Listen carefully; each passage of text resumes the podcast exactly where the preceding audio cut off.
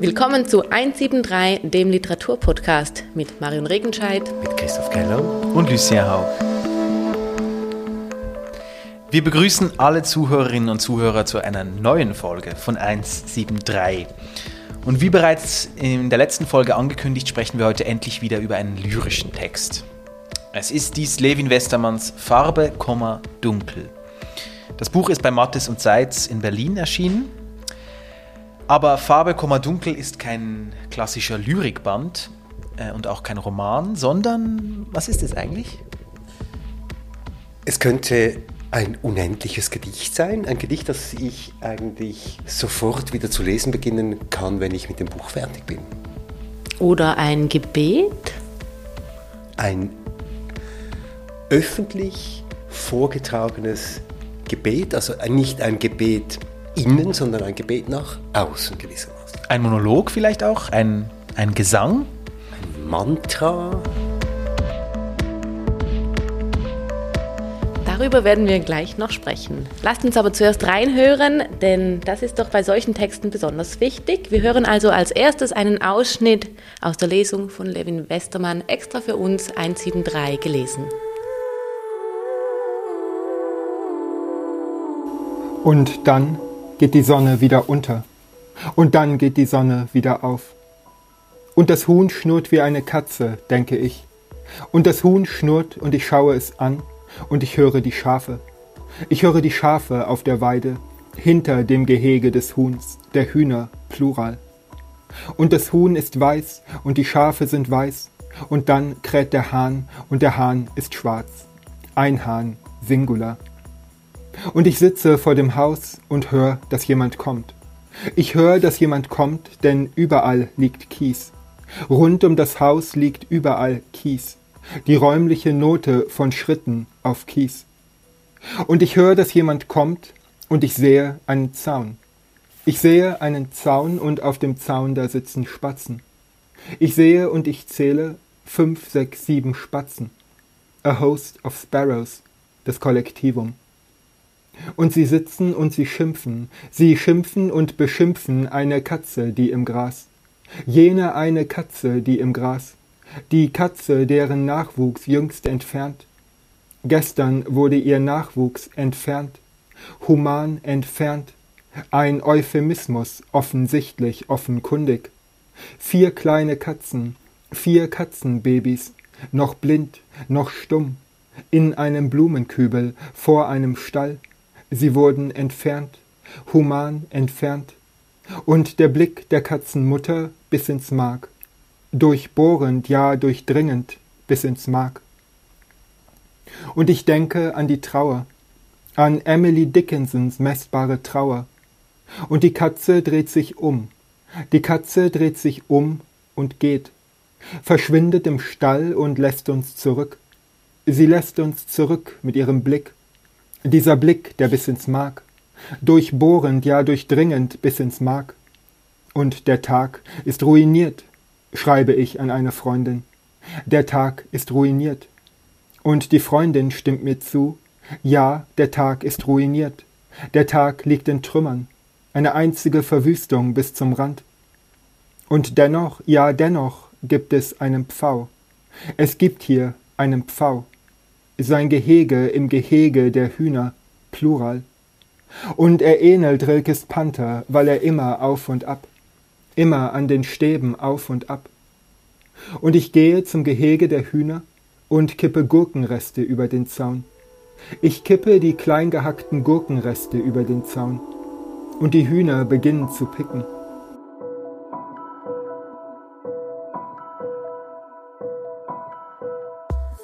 Ja, das war Levin Westermann mit einer kurzen Lesung aus Farbe, Dunkel. Ähm, wir haben schon einen ersten Eindruck bekommen äh, von diesem Text, wie der klingt, wie sich der Text anhört. Ähm, aber ich möchte trotzdem noch einmal kurz euch zwei fragen, direkt und klar. Was war denn euer Leseeindruck? Ich habe das Buch an einem Stück gelesen und teilweise sogar laut draußen im Park. Ähm, und fand es großartig, tatsächlich richtig gut. Es ist sehr ein kontemplativer Text. Ähm, manchmal ziemlich weit weg von Lyrik, wie ich finde, obwohl es sehr viele Wiederholungen hat. Ähm, es lebt von Rhythmus, natürlich eben von diesen Wiederholungen. Und auch je länger, dass man es liest, wird es irgendwie, zumindest meiner Meinung nach, besser, weil es ständig wieder Referenzen gibt innerhalb vom Text, nach hinten und wieder nach vorne. Ja, mir hat es wirklich gut gefallen. Und vielleicht ist es tatsächlich so eine Art eine Litanei oder irgendwie ein Aufruf auf eine Art und Weise, der eben aber irgendwie nie, nie so richtig aufhört. Mir hat es gut gefallen. Christoph? Ging mir genauso. Ich habe es auch sehr gerne gelesen, allerdings nicht laut lesen, wie das der Autor ja eigentlich suggeriert. Er sagt eigentlich, Lyrik muss laut gelesen werden. Ich habe es im Stillen gelesen, allerdings beim zweiten Mal so vor mich hingemurmelt. Und ich mochte sehr den Rhythmus dieses ähm, Buchs, dieser, dieses langen Gebets. Oder auch, vielleicht ist es auch ein Manifest, vielleicht ist es auch eine Dokumentation eines einsamen Sommers, ich weiß es nicht, aber ich habe sehr gerne gelesen. Ja, ich zwinge euch ja immer wieder, Lyrik zu lesen. Ähm, und ich habe es auch jetzt wieder getan. Äh, denn Levin Westermann gehört nämlich wirklich zu der seltenen Spezie der, der Menschen, die beinahe ausschließlich ähm, dichte Texte schreiben. Man muss ja mit diesem Begriff Lyrik, wie wir in unserer Lyrikfolge, ähm, die wir vor einigen Monaten aufgenommen haben, gelernt haben, ein bisschen vorsichtig sein oder beziehungsweise uns gefällt dieser Begriff nicht nur. Aber zuerst kurz etwas über Levin Westermann. Ja genau, Levin Westermann ist 1980 in Meerbusch geboren und hat am Schweizerischen Literaturinstitut in Biel studiert. Dort lebt er auch heute noch. Und zwar offensichtlich, weil es dort flach ist zum einen, weil er ein großer Renner ist, weil er viel äh, läuft und weil offenbar auch der Wald da sehr in der Nähe ist. Er ist also ein Wahlschweizer in Biel und nachdem er im Jahr 2010 bereits das Open Mic in Berlin gewonnen hatte, veröffentlichte er 2012 sein Lyrikdebüt Unbekannt verzogen. Es folgten dann zwei weitere Gedichtbände und ein Essayband. 2020 wurde er mit dem Clemens Brentano Preis ausgezeichnet und für den vorletzten Lyrikband, einige Schweizerinnen und Schweizer, die uns zuhören, erinnern sich bestimmt daran, wurde er mit dem Schweizer Literaturpreis ausgezeichnet für das Buch bezüglich der Schatten. So viel mal zu Levin Westermanns Person. Äh, und jetzt zurück zum Text. Ja, worum geht es eigentlich in diesem Text? Äh, Christoph, schon in unserer letzten Folge ähm, fanden wir uns in einem heißen Sommer wieder. Du hast es schon angetönt, das ist auch diesmal so. Es ist wieder ein heißer Sommer. Es ist vermutlich der heiße Sommer 2020, ist eine Vermutung. Es sind aber auch noch andere heiße Sommer in diesem Buch drin verwoben. Ein heißer Sommer in Paris. Es gibt viele Orte, die immer wieder heiß werden. Ein Parkplatz, der Vorplatz zum Haus, an dem sich der ähm, Autor aufhält. Es ist ein Text, in dem Natur, das Wetter, das Klima immer wieder vorkommt. Diese Figur, diese Hauptfigur, deren Gedankenstrom bzw. Text wir hier lesen, diese Figur sitzt in dieser Hitze allein in der Presse. Das ist eine Region nördlich von Lyon. Die Hauptperson sitzt in einem Wintergarten auf dem Land und rührt sich meist nicht vom Fleck bzw. vom Rattanstuhl, ähm, auf dem die Person sitzt. Sie möchte eigentlich sich bewegen, kann aber nicht, weil da ist ein Hüftleiden. Ähm, und dazu kannst du vielleicht mehr sagen, Mario. Du hast ja auch im Moment ein Beinleiden. Ich habe ein Beinleiden und gehe schon wieder an Krücken und kann es deshalb bestens nachvollziehen. Und ich kann auch bestens nachvollziehen, dass so die Grenze zwischen Beobachten und dann das Kippen in den Wahnsinn, in dieser Unbeweglichkeit äh, sehr nah beieinander liegt. Wahnsinn ist vielleicht nichts anderes als ein Kummer, der keine Entwicklung mehr erlebt. Da zitiert der Autor Sioran. Genau, und das ist eben alles ganz schön nah beieinander. Was die Hauptperson aber machen darf, ist ab und zu Fahrrad fahren, ähm, immerhin. Und das tut gut, nämlich weil er da gewisse Unterbrüche in seinem Denken hat. Und genau diesem Denken hören wir als Zuhörerinnen oder eben als Leserinnen zu. Und das Einzige, was eigentlich passiert, also wieder, bitte widerspricht mir, aber das Einzige, was eigentlich passiert, ist, dass wir insgesamt 22 Tage zusammen mit dieser Figur erleben, wo er sie beobachtet, ähm, was in der Natur passiert in der Zeit und eigentlich wartet die Figur eben auf wichtige Post. Und dieses Warten in diesen 22 Tagen wird begleitet von Gedankenströmen. Und unterbrochen immer durch diese Sätze, und dann geht die Sonne wieder unter und dann geht die Sonne wieder auf. 22 Mal, glaube ich. Genau, die Hauptfigur ist nicht ganz alleine. Also in, zuerst mal ist sie mutmaßlich alleine, aber sie ist auch umgeben von vielen Dingen. Äh, zuerst einmal von Tieren. Ähm, es ist ein regelrechter Reigen von Tieren, der die Hauptfigur umgibt. Da gibt es Schafe, um die die Person sich kümmern muss, ähm, eine Katze, ein Pferd, ein Pfau, ein schreiender Pfau, Frösche oder Spatzen, ähm, mit denen die Person diese Zeit verbringt, die beinahe nicht vorwärts äh, bewegen will. Äh, du hast es gesagt, Marion, es wird auch viel gelesen in dem Text, also auch diesbezüglich ist diese Hauptfigur nicht alleine.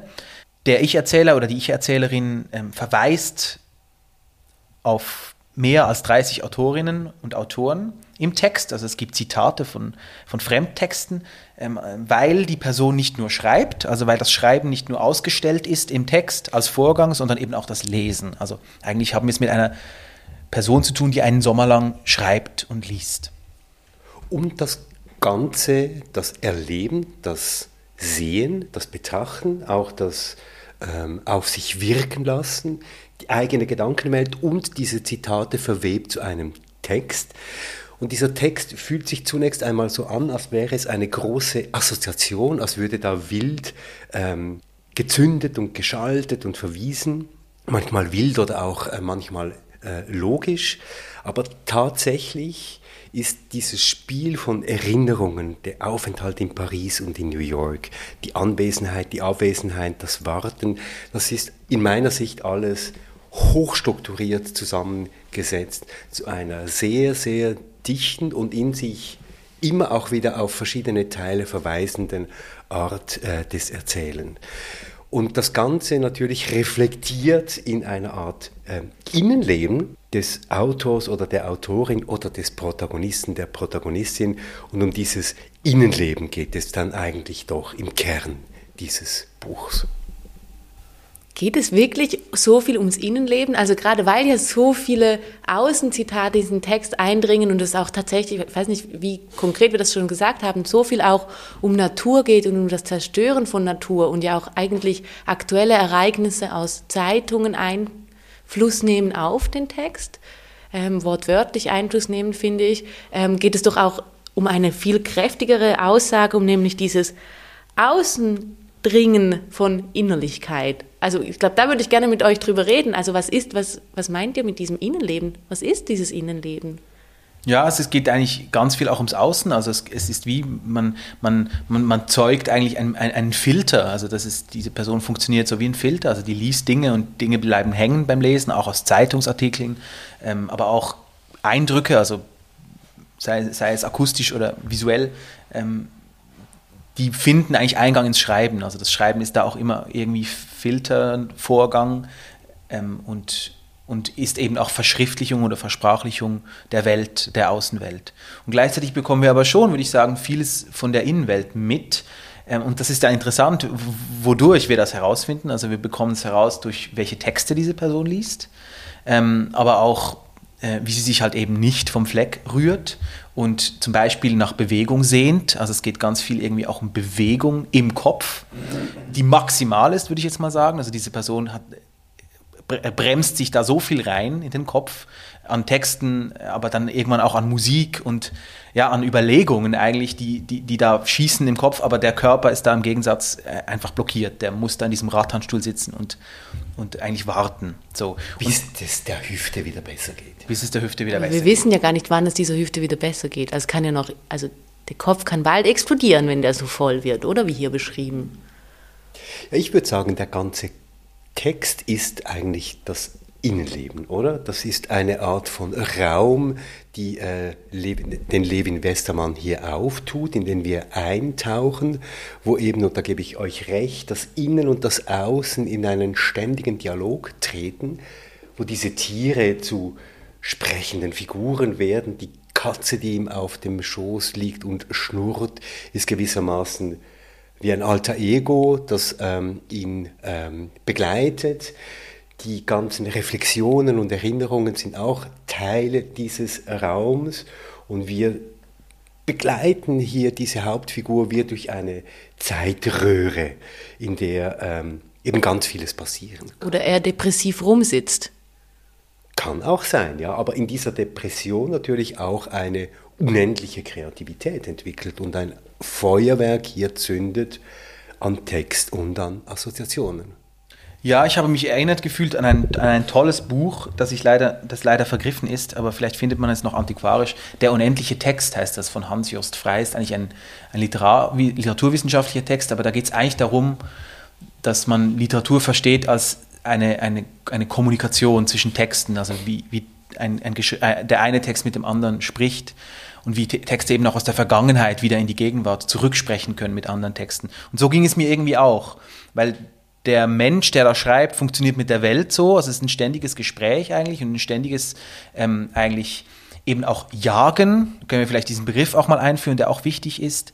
Denn so wie es auch um Tiere geht, geht es auch darum, Tiere zu jagen. Und es gibt einen Moment, wo, ähm, ich zitiere das kurz, ähm, von Johanna Chang, ein, ein Zitat, manchmal sind Wörter alles, was ich habe, und sie aufzuschreiben heißt, dass sie keine Gebete mehr sind, sondern Tiere. Andere Menschen können sie jagen. Also wo eigentlich Worte, das Herausschicken von Worten oder das Einfangen von Worten durchs Schreiben, durchs Festhalten, eben auch wie Jagd auf Tiere äh, wird und so eigentlich man immer sofort in, diesem, in dieser Wechselwirkung drin ist von was sagen andere Texte, sprich, was sagt die Welt, das Außen und was sage ich beim Schreiben und wie korrespondiert das miteinander. Und diese Tiere, wenn ich das noch ergänzen darf, diese Tiere sind dann tatsächlich so etwas wie Metaphern für die Worte, oder? Die Rehe beispielsweise, die werden dann tot am Waldesrand aufgestapelt. Da gibt es diesen Moment, wo die Katze verschwindet, so wie einem eben manchmal die Wörter entschwinden. Und dann werden auch massenweise Nerze eingegraben in diesem heißen Sommer 2020, wo eben diese Epidemie auch bei den Nerzen gewütet hat und werden aber wieder ausgegraben, weil das irgendwie nicht äh, funktioniert hat mit dem Grundwasser. Also da wird eine Art von Metaphern von Worten, Tieren, Gejagte und Ungejagte, Getötete und Verschwundene aufgebaut, die mich doch sehr, sehr berührt hat. Ja, das finde ich schon spannend. Und eben auch, was du vorhin gesagt hast, Lucia, kein Text besteht eigentlich für sich alleine. Was ich mag, was Westermann hier macht, ist, dass er diese Intertextualität sehr deutlich offenlegt. Also die Zitate sind Zitate. Er sagt auch, von wem die stammen. Man könnte die alle nachschlagen.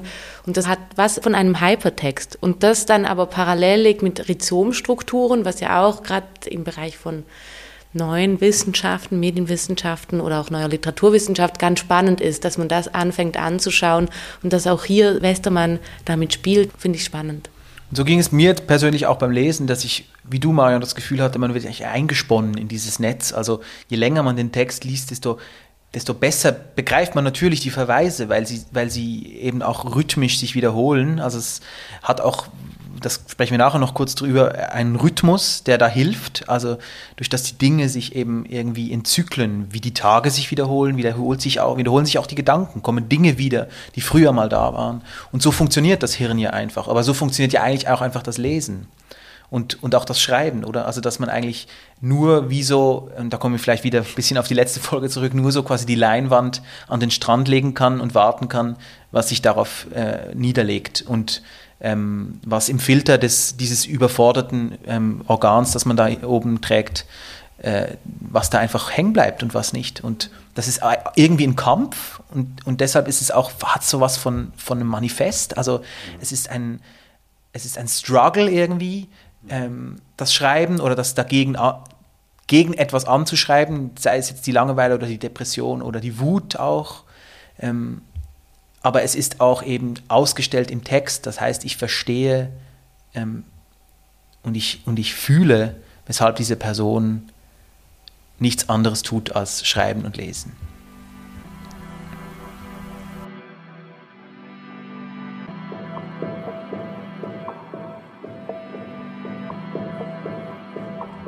Ja, und bleiben wir doch noch ein bisschen bei der Struktur dieses Textes. Ich weiß nicht, ich habe da und dort so verschiedene Anklänge auch an traditionelle Formen von Gedichten äh, gefunden. Eben zum Beispiel Jamben. Und etwas zieht von innen an den Fasern meiner selbst ein dichter, dunkler Kern in meiner Brust. Das hat etwas Jambisches, nicht ganz 100 Prozent. Und da gibt es auch ähm, traditionelle Arten von Reimen, die aber dann aber, glaube ich, doch eher ironisch einsetzt, oder? Hatte ich auch das Gefühl. Es ist ein, es ist ein sehr lustvoller Text, der, der auch, ich finde, auch sehr äh, selbstironisch funktioniert für mich. Also, also da habe ich sehr viel Lust an Rhythmen, aber die, die, die sind nie irgendwie, äh, ja, dann über Seiten irgendwie durchgezogen oder so, sondern da wird viel gewechselt und changiert und da gibt es Stabreime, da gibt es so fast schon irgendwie Kinderreimartige Sequenzen. Äh, da gibt es aber auch ganz starke Anleihen an, an Rhythmen, die, die ich von meinem eigenen Denken wieder äh, finde, also die wieder erkenne eigentlich, wo ich, wo ich mich wirklich eigentlich quasi fast schon hirnsynaptisch irgendwie wiedererkenne. So. Ja, man möchte den Text laut lesen und du, Marion, hast es gemacht. Wie hat sich das denn angefühlt? Ja, das war, also natürlich fühlte ich mich beobachtet, als ich den Text laut gelesen habe draußen. Ähm, aber genau das passiert, also dieses in den Rhythmus fallen durchs laute Lesen ähm, verstärkt sich halt noch einmal viel mehr. Also ich weiß gar nicht, ob ich, ob ich sagen kann, ich denke so, so wie du das jetzt gesagt hast, Lucia. Ähm, aber es war einfach dann, es wurde wie ein bisschen lustig. Also weil es eben beim Lesen, wenn so die, die Wörter sich wiederholen, der Wortklang sich wiederholt, ähm, dann kippt's teilweise, finde ich, auch fast ein bisschen in Kitsch. Aber weil ich dann da so in diesem Park saß und laut gelesen habe, wurde es lustig. Also auch für mich selber. Der Text wurde unterhaltsam. Ich habe mich selber unterhalten gefühlt, auch weil ich es mir selber laut vorgelesen habe. Und das bei einem Thema, also bei einem Inhalt, um den es eigentlich hier in diesem Text geht, der eigentlich überhaupt nicht zu lachen ist. Denn eigentlich ist es eine dystopische und ziemlich düstere Innensicht zum einen, aber auch eine dystopische und ziemlich dramatische Außensicht. Also wir haben diese heißen Sommer schon angesprochen. Aber der Autor bzw. die Hauptperson reflektiert ja noch über sehr viel mehr. Da kommt ein Präsident der Vereinigten Staaten vor, der ihn eben gewissermaßen äh, nicht nur beschäftigt, sondern gewissermaßen auch belagert, müde, da, macht. müde macht. Da kommt eine Reflexion auch mit hinein über seine eigenen Handlungen. Und das sind eben nochmal diese Tiere, die gewissermaßen wie auf ihn zurückschauen und ihn wie fragend anschauen, wer bist denn du? Und wie werden wir gemeinsam irgendwie in diese Zukunft gehen? Insofern habe ich das Ganze eben auch ein Stück weit gelesen, so eine Art terrestrisches Manifest, um das Buch von äh, Bruno Latour hier nochmal aufzugreifen, einfach in Gedichtform. Es sind nicht nur die, die Tiere, wie ich finde, sondern die ganze Natur. Und es ist auch nicht nur insofern dystopisch, dass das äh, Zukunftsszenarien sind, von denen wir nicht wissen, ob sie eintreffen, sondern er bezieht sich ja auf reelle Ergebnisse, ich würde jetzt sagen im Sommer 2020 eben, als es diese viele Wand Waldbrände gab und auch dieses Waldsterben, diese Brände, diese Hitze, ähm, das geht, ja, die auch natürlich Tiere nach außen treibt und ins Äußerste treibt, ähm, ist auch Thema. So. Es gibt auch noch fast schon ein ein, eine, eine, kulturpessimistische Anleihe eigentlich. Also dass, dass, äh, dass Sprache oftmals in der Wahrnehmung dieser Person, dieser Hauptperson sehr unzulänglich ist, wenn es um Natur geht. Also äh, es gibt mal so einen Moment, wo die Person darüber nachdenkt, dass so viele Texte jetzt schon geschrieben worden sind, ähm, die aber alle eigentlich sich nicht mit, sagen wir jetzt mal, 95 Prozent des Geschehens auf der Erde auseinandersetzen, sondern eben nur mit, den, mit, den, mit, der, mit dem menschlichen Teil und dass der Mensch da halt einfach unzureichende Sprache hat. Da gibt es diese Sequenzen, wo, ähm, wo es darüber geht, dass wenn man Rehe schießt im Wald, dann nennt man das, man entnimmt, nennt man das Entnehmen, also man entnimmt dem Wald die Rehe oder als die Nerze da, ähm, äh, die kranken Nerze da ähm, getötet wurden, dann hieß das, man hat die Nerze gekeult. Äh, und da geht es eigentlich um die Unzulänglichkeit dieser Begriffe, also dass die menschliche Sprache eigentlich ähm, nicht mit der Welt umgehen kann. Und da ist es dann schon in dem Sinne kulturpessimistisch, sage ich jetzt mal, bisschen, vielleicht ein bisschen zu groß, aber einfach, dass, dass Sprache eigentlich nur oder dass die menschliche Sprache und die Literatur eigentlich nur selbstreferenziell funktioniert und sich eigentlich gar nicht mit der Welt auseinandersetzen kann. Und da gibt es eine Parallele zu dem Dasein dieses Menschen, wie der da sitzt und eigentlich nur liest und schreibt und eigentlich eben auch irgendwie in, indirekt auch Kritik übt daran, dass man eigentlich da so Texte liest und dann in die Texte noch Texte verwebt und dann eben dieser unendliche Text besteht, entsteht, der eigentlich nichts mit der Welt zu tun hat und der eigentlich sich nicht in die Welt einschreibt, sondern nur in den eigenen Kopf. Genau, und da ist er ja aber auch sehr präzise und trifft einen Kern unserer Zeit, nämlich, dass wir offenbar nicht in der Lage sind, die Phänomene, die uns umgeben und die uns auch bedrohen, wirklich so zu beschreiben, wie wir sie eigentlich beschreiben sollten. Und er schreibt ja immer wieder, der Amazonas brennt, oder? Und da steht nicht irgendwie, der Amazonas befindet sich in einem gesteigerten Abholzungsprozess oder irgendetwas in die Richtung, sondern er schreibt dann, der Amazonas brennt. Und er lässt auch, wie diese Worte auf sich selber wirken. Und die Limiten dieser Worte auch. Also und das, die Limiten dieser ja. Worte auch, genau. Und er sagt aber auch, was eben nicht steht, weil es steht nirgends, und der Mensch ist schuld. Ich glaube auch, dass eben die Sprache da ähm, wirklich ein, ein ein Fail ist.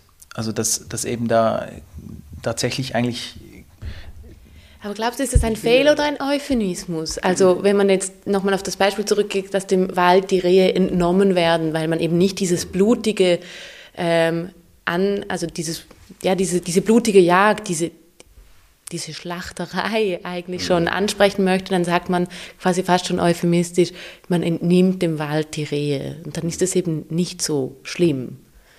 Oder glaubst du, es fehlen wirklich, also oder, oder beides, vielleicht ist es auch beides. Aber ist es nicht auch ein, ein Ringen genau um diese Präzision, oder? Weil er schreibt ja immer wieder, 39, also ein Beispiel, 39 Grad an manchen Tagen und ich weiß, dass ich mitschuldig bin, schreibt Nathaniel Rich. Und dann kommt wieder, und die Hühner beginnen zu picken. Also er setzt sich da mit der Sprache auch mittendrin in ein großes Problem, nämlich Naturkrise, Naturkrise, Klimakrise und so weiter und so fort und benennt sich selber auch immer wieder als ein Verantwortlicher. Und das finde ich stark in diesem Text, weil er flüchtet sich da nicht in irgendwelche Euphemismen, beziehungsweise er kritisiert hier ganz deutlich diese Euphemismen und zeigt mir eigentlich, was es hieße, sich wirklich diesen Worten und auch der ihn umgebenden Realität sich auszuliefern. Mm, das, das Buch beginnt doch mit einem mit einem eigentlich einem, das, mit einem mit einem schnurrenden Huhn, oder? Also, also es ist eigentlich ein, ein er hat kein anderes Wort für das Geräusch, was dieses Huhn macht, als Schnurren. Und das Schnurren, das macht eine Katze, oder? Und da ist quasi in einem ganz kleinen Moment ist genau das festgehalten, also dass wir eben ich glaube eben schon, dass wir nicht nur, dass es nicht nur euphemistisch ist, zu sagen, äh, wir entnehmen das Reh dem Wald, sondern eben auch, dass, dass wir eben diese Dinge gar nicht lieben können, wenn wir nicht Begriffe für sie haben, für das haben. Also er fühlt sich da völlig unzulänglich, über diese Dinge zu schreiben, die da vor ihm umherwandeln. Der Pfau schreit auch, das ist ja auch quasi ein, ein, ein, ein, lustiges Bild, ein selbstironisches vielleicht auch, aber, aber auch eines, das irgendwie seltsam ist. Aber da, da, fehlen, da fehlen die Worte und dass es nicht nur dieser Person so geht, sondern irgendwie uns allen, oder? Glaube ich schon, dass das irgendwie auch mit fehlender Liebe und fehlender Sprache zu tun hat. Insofern ist es ein Text zum Nature Writing, oder können wir, glaube ich, sagen. Es ist der Versuch, sich mit dieser Sprache der Natur und der Naturkrise sich anzunähern, im Bewusstsein, dass Sprache immer auch voller Fallstricke und voller Unzulänglichkeiten ist. Und alles, was von der Welt eindringt, ist eigentlich scheiße. Also wirklich schlimm. Alles, was, was von, der, von, der, von der menschlichen Welt eintritt und vor der Natur steht, steht diese Person wie ein, ein, ein ja, ein hilfloser Mensch. Und das ist sehr berührend, finde ich. Und eben darin auch, dass er sich bewusst ist, dass er als Mensch Mitschuld trägt an diesem ganzen Zustand. Und ein, wiederholen, ein sich wiederholendes Bild ist ja, dass er immer wieder sagt, und was sollen wir tun? Frage ich die Schafe. Oder? Also er geht zu den Schafen und fragt sie, was sollen wir tun?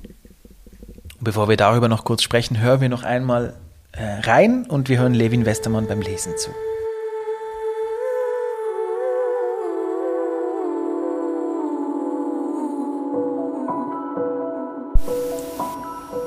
Und dann geht die Sonne wieder unter.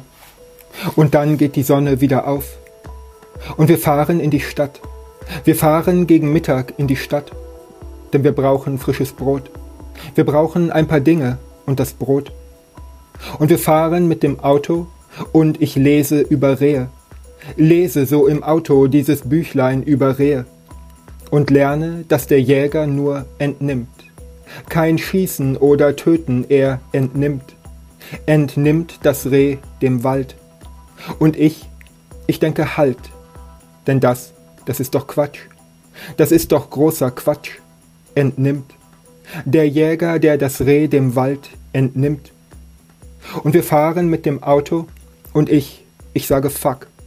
Ich sitze da im Auto und ich sage hörbar fuck. Fuck me, fuck the fuck. Denn das, das ist absurd. Das, was ich da lese, ist absurd. Ein Reh ist doch kein Apfel, ist doch nicht bloß ein Apfel, den man nimmt, den man mal eben, kurz mal eben nimmt, im Supermarkt dem Obstregal entnimmt. Und ich, ich denke fuck. Wir stehen an der Ampel und ich denke what the fuck. Denn Rehe haben Augen und Rehe haben Angst. Die Augen sind ein Spiegel ihrer Angst. Und ich schaue in den Spiegel und fühle eine Wut, fühle eine glühend heiße Wut. Und außerdem, ja außerdem, das Blut. Wir stehen an der Ampel und ich denke an das Blut. Das Reh an sich ist prall gefüllt mit Blut. Und das, das kommt dann raus. Da, wo die Patrone, kommt es raus. Da fließt es aus dem Körper warm heraus. Und ich, ich denke fuck. Ich denke immer wieder what the fuck. Und niemand will das wissen. Der Mensch will niemals wissen, was er tut. Will ganz und gar nicht wissen, was die Menschheit täglich tut. Und ja, das weiß ich ja, ich weiß es ja. Und deshalb nicht erschießen, sondern nehmen, sprich entnimmt. Der Jäger, der das Tier human entnimmt. Ein Euphemismus, offensichtlich, offenkundig. Denn nehmen klingt nicht schlimm. Etwas zu entnehmen klingt so ganz und gar nicht schlimm. Vor allem nicht nach Blut. Es klingt nicht nach Zerstörung und nach Blut nach Eintrittswunde, Austrittswunde, Blut. Und das, das ist bedacht. Die Wirkung, die die Wörter, ist von uns genau bedacht. We've drained the symbols so our stories be cool, schreibt Rosemary Waldrop.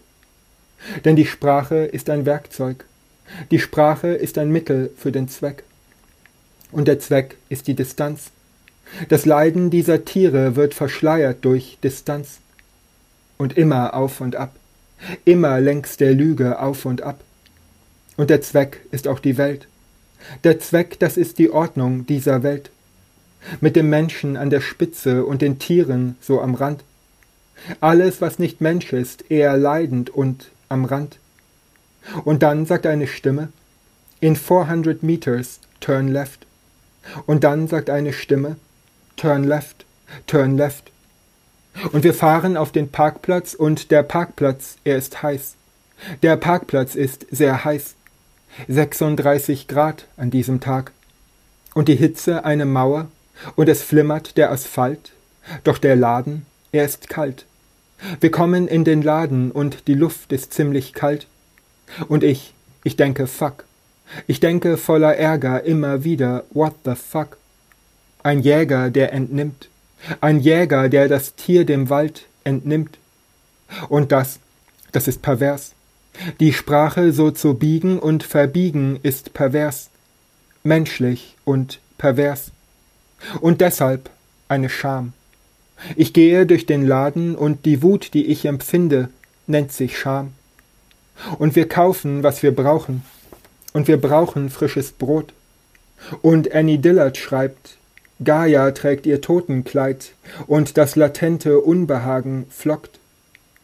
Und das ist jetzt die Welt. Es gibt kein anderes Leben. Etwas ist zerbrochen, liegt zerbrochen unterm Tisch.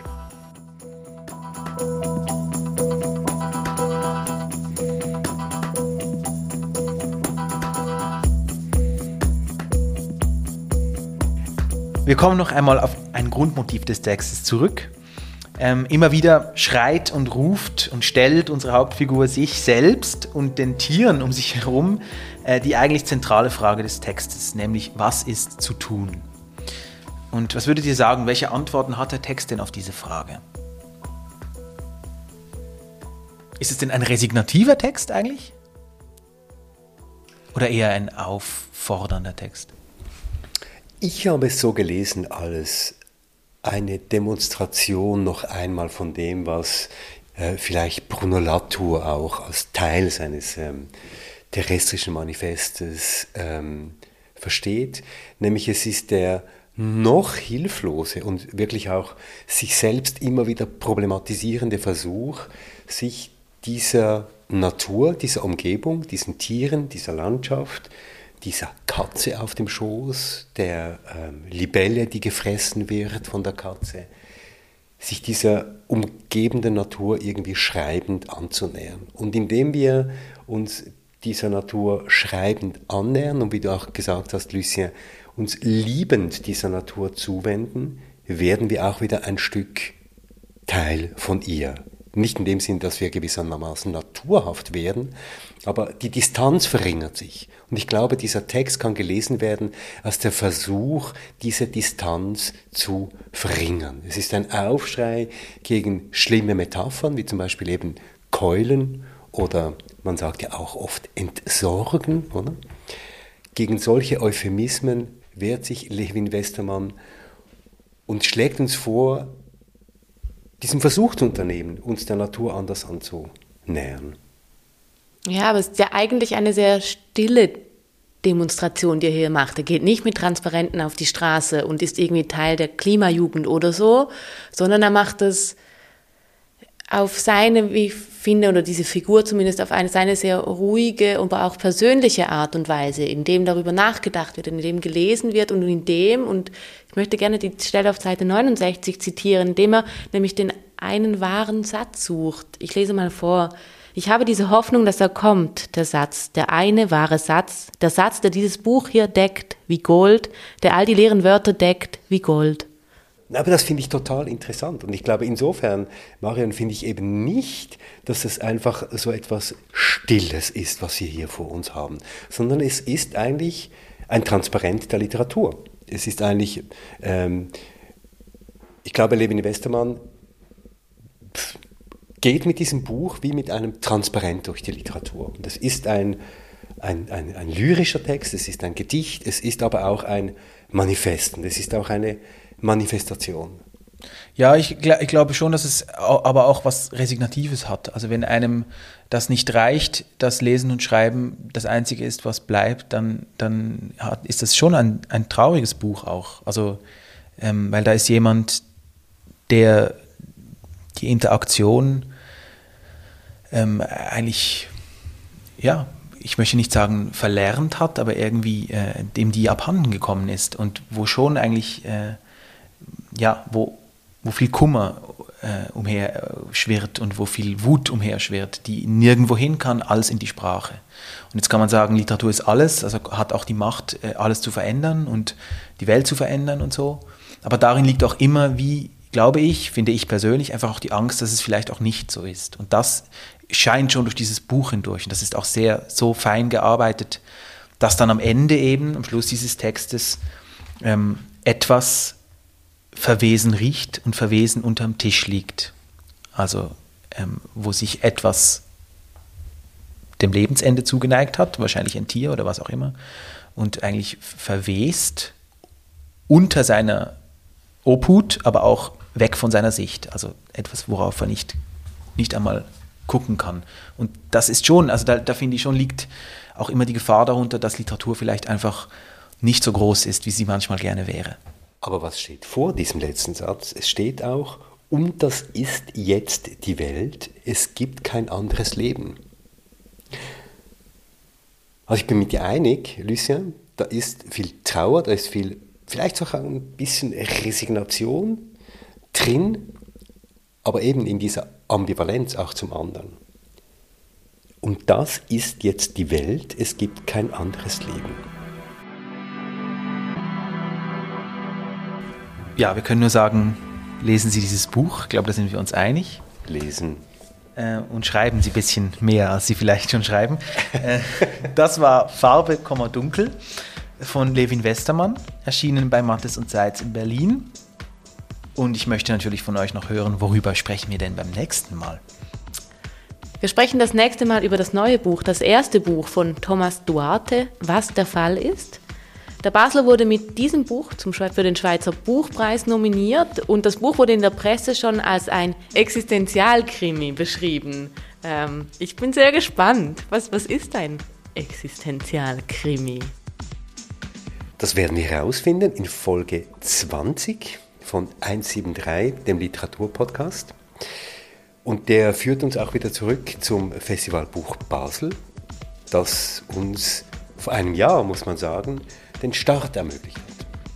Stimmt, wir haben jetzt schon äh, bald 20 Folgen gemacht. Wow. Also wir haben vor einem Jahr damit angefangen im Rahmen des Festivals und natürlich dann weitergemacht und schließen vielleicht auch irgendwie den Kreis wieder. Wir möchten in den nächsten Folgen auf einige Bücher eingehen, die am Festivalbuch Basel wieder besprochen werden.